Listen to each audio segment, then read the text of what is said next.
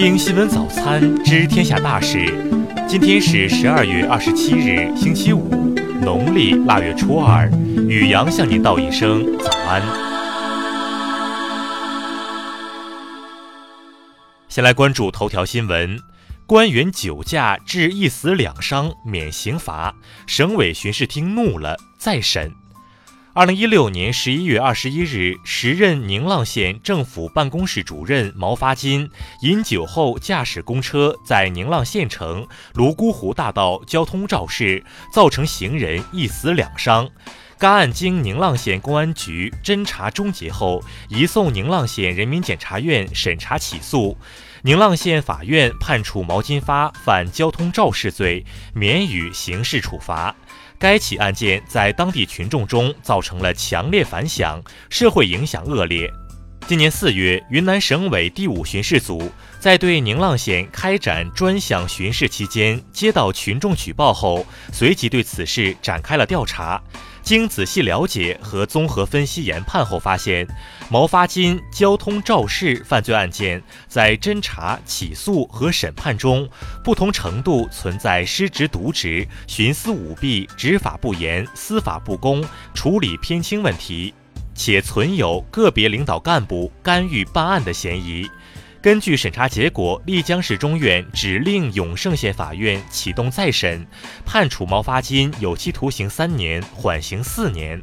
同时，丽江市纪委监委成立了对毛发金交通肇事犯罪案件相关执法人员责任追究专案组，对宁浪县涉嫌违纪的王建武等十一人的履职尽责情况进行了深入调查。并根据调查结果，分别给予了党纪政务处分和组织处理。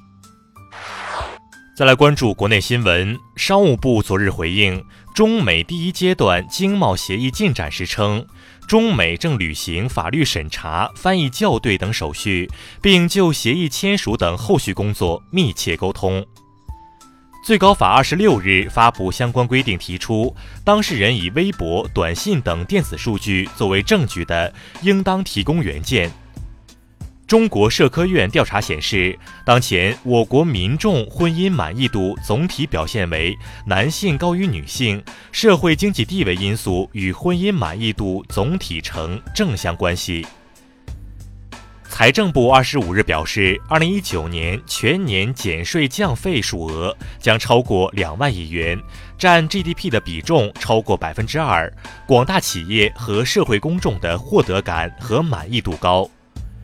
国家审计署日前介绍，针对审计查出的基本养老保险基金方面的问题，十三省已收回违规发放的养老金一点零二亿元。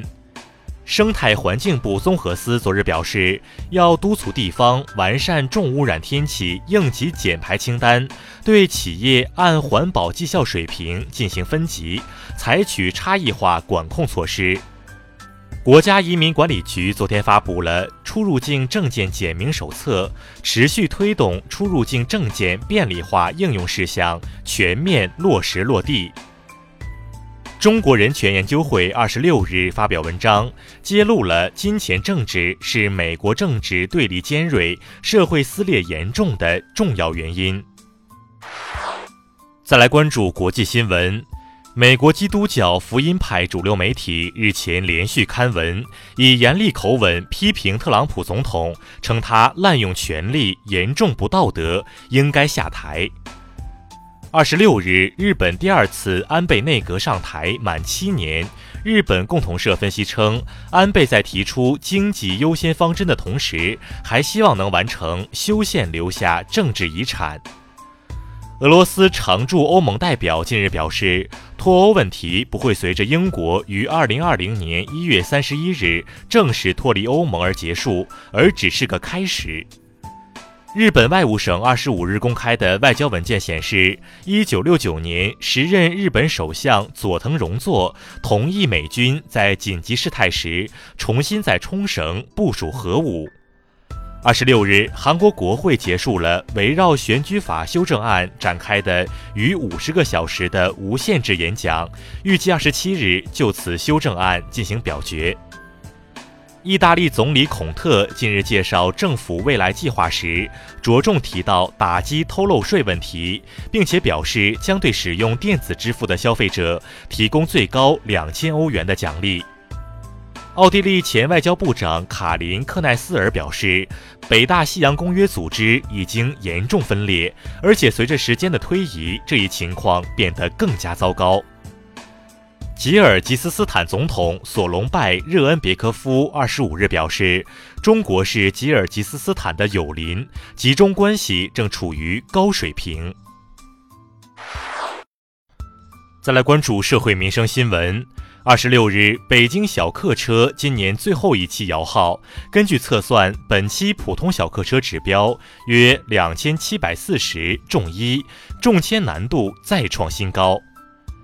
因拒绝为单身女性提供冻卵服务，三十一岁女北漂徐早将北京首都医科大学附属北京妇产医院告上了法庭。该案目前尚处于休庭状态。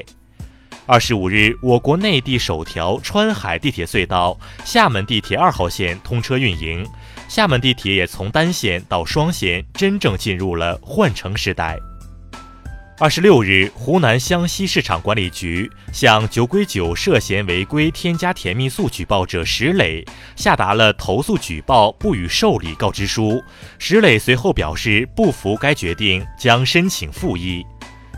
近日，启东男子朋友圈发布持刀声称砍人视频，经当地警方调查，锁定该男子为薛某，其因夫妻矛盾，遂发布上述视频发泄不满。再来关注文化体育新闻。二十六日晚，CBA 常规赛第二十一轮，同曦队九十七比一百一十一不敌北控队，广东队一百二十比九十击败上海队。日本奥委会日前表示，日本奥林匹克广场作为二零二零年东京奥运会的主要区域之一，从明年起将全面禁烟。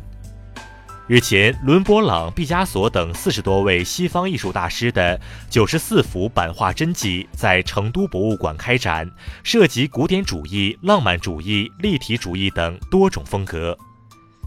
据外媒报道，在遭遇四月的一场大火之后，巴黎圣母院主教日前表示，巴黎圣母院仍非常脆弱，可能无法被完全保存下来。